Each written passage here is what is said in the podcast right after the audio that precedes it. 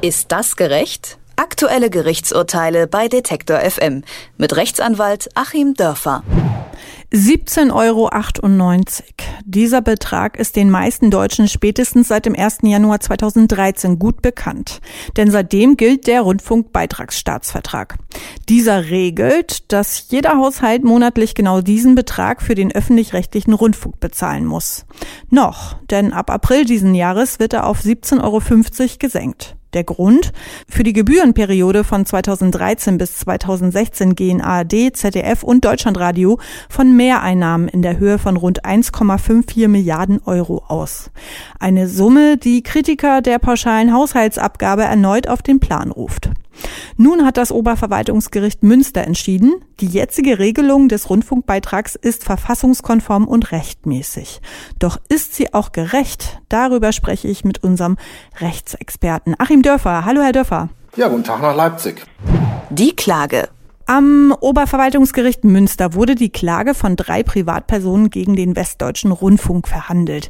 Sie hatten gegen die Entscheidung der Verwaltungsgerichte Arnsberg und Köln Berufung eingelegt. Verhandlungssache war die seit 2013 geltende Regelung zum Rundfunkbeitrag. Was bemängeln die Kläger daran? Ja, es gibt ja sozusagen ganz klare Kritik an diesem Beitrag die sich hier vor allem richtet gegen die Umstrukturierung der GEZ. Früher hat das Ganze ja eher noch an ein echtes Nutzungsverhältnis geknüpft. Und jetzt ist es eine Haushaltsabgabe und die Kritik geht eben dahin, das kommt ja im Grunde einer Steuer gleich und der rechtliche Unterschied zwischen einer Gebühr und einer Steuer wird hier verwischt.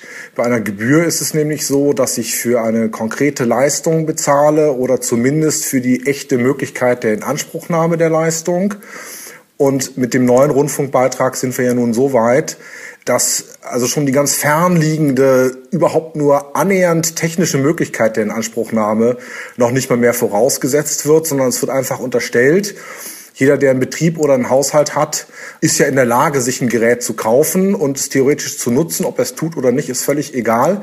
Das heißt, die Verbindung zwischen der echten Nutzung und der Bezahlung ist hier völlig aufgehoben. Und das wirft natürlich große verfassungsrechtliche Bedenken auf, denn wenn das Ganze eine Steuer wäre, dann unterläge es völlig anderen Voraussetzungen. Die Verteidigung. Bevor der Rundfunkbeitragsstaatsvertrag Anfang 2013 in Kraft trat, musste jeder Bürger, je nachdem, ob er einen Fernseher oder ein Radio hatte, eine entsprechende Gebühr entrichten. Was hat die Bundesländer denn veranlasst, dieses Verfahren umzustellen? Man kann es mal ganz brutal vorwegschicken, der Wunsch, das Ganze auf finanziell noch stabilere Füße zu stellen.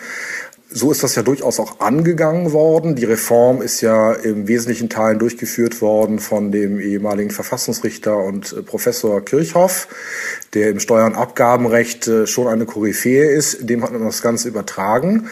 Und es ging eben darum, sozusagen einen laufenden Geldfluss sicherzustellen, weil ja viel weniger Leute heutzutage wirklich Rundfunksempfangsgeräte haben. Es gibt ja genügend Nutzer, die mit ihrem Mobiltelefon ihren Musikgenuss abwickeln oder über ihren iPad per Online-Streaming äh, Fernsehen gucken.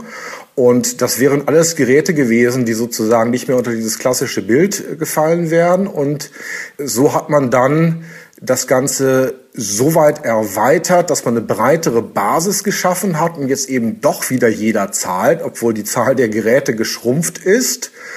Und das Ganze ging ja einher mit einer doch sehr kritikwürdigen Strategie, dass nämlich das, was früher mal klassisches Fernsehen und Rundfunk war, ja auch ins Internet ausgewichen ist, auch mit Textbeiträgen ins, ins Internet ausgewichen ist. Natürlich, damit man auch argumentieren kann, naja, jeder, der einen Computer hat, hat dann ja auch sowas wie einen Fernseher. Mm, aber diese Vorgehensweise wird meines Erachtens zu Recht auch sehr von den Printkonzernen kritisiert, weil ja gar nicht klar ist, ob nicht die Verfassung von Texten, das Einstellen des Internet äh, doch etwas ist, was typischerweise dem Druckmedium zukommt und eben nicht dem Fernseh- und Funkmedium zukommt. Ein Anwalt hat beklagt, sein Mandant habe keine Möglichkeit, sich der Beitragsabgabe zu entziehen, obwohl er nachweisen könne, dass er weder Fernseher noch Radio nutzt. Schließlich könne man sich von der Hundesteuer auch einfach befreien lassen, wenn man seinen Hund abschaffe. Wieso sind denn die Richter nicht auf diese Einwände eingegangen?